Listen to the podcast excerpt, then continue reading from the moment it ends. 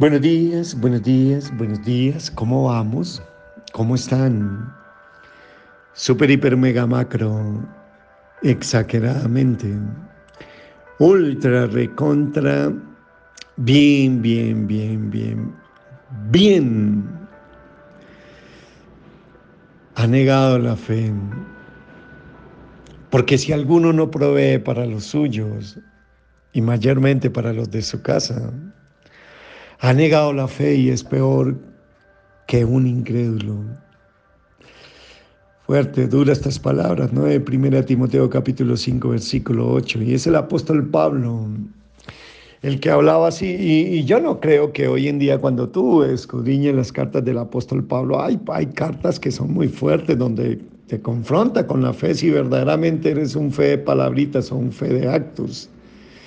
Y no creo que hoy en día alguien hable tanto así, ¿no? La gente de hoy tiene miedo de hablar, la verdad, por no ofender a nadie. Pero Pablo no tenía esos problemas y estoy seguro que no tenía esos problemas porque amaba a la gente, probable, probablemente tal vez más que nosotros. Y por eso no tenía miedo de confrontar y decirle las verdades con tal de que dejaran de fingir tanto la fe y se, se convirtieran en unos practicantes de la fe. De hecho, creo que él no tenía tales preocupaciones precisamente porque amaba a las personas. Y creo a mi humilde criterio que ni Pablo ni los apóstoles, y por lógico, primero antes que nada mi Señor Jesucristo, nunca consideraron a alguien fiel solo porque éste lo decía que lo era o lo confesaba que lo era. Y cuando tú lees las cartas del apóstol Pablo, encuentras en muchas cartas que los invita a que se examinen a sí mismos si estaban en la fe. Porque aunque verbalmente lo confesaban, sus actos demostraban otra cosa contrario a estar en la fe y practicar la fe.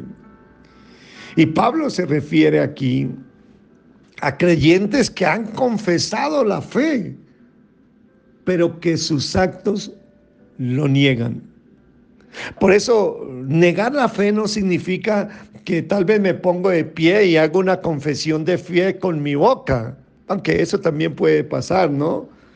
Lo que más frecuentemente significa es que me niego a practicarla, a hacerla consistente, dinámica y habitualmente, porque lo que acompaña la fe son acciones, la fe sin obras es muerta.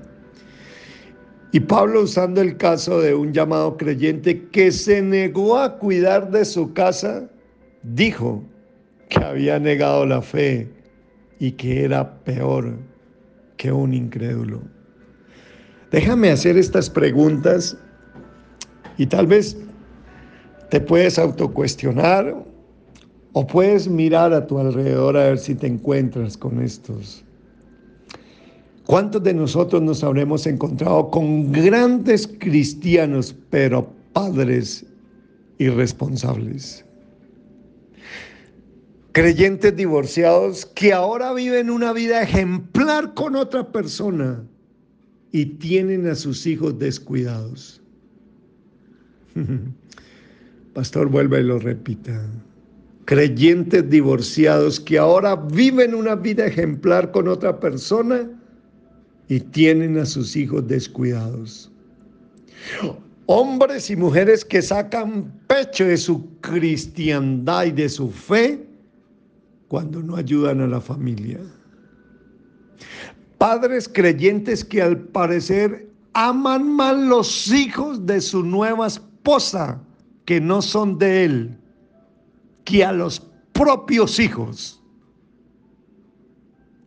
¿Cuántos creyentes de hoy en día viven otra vida maravillosa de casados cuando han dejado una severa crisis emocional y de autoridad en su matrimonio pasado?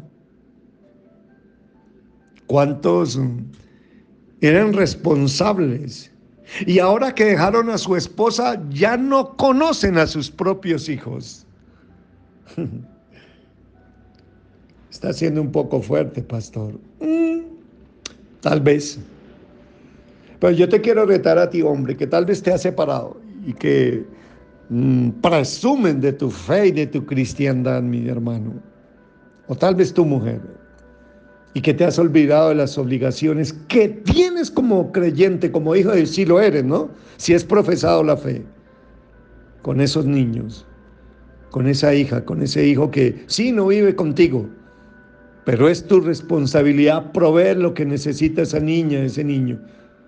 Sabes, yo me encontré con una mujer y que cuando le estaba hablando, le estaba predicando a esta mujer.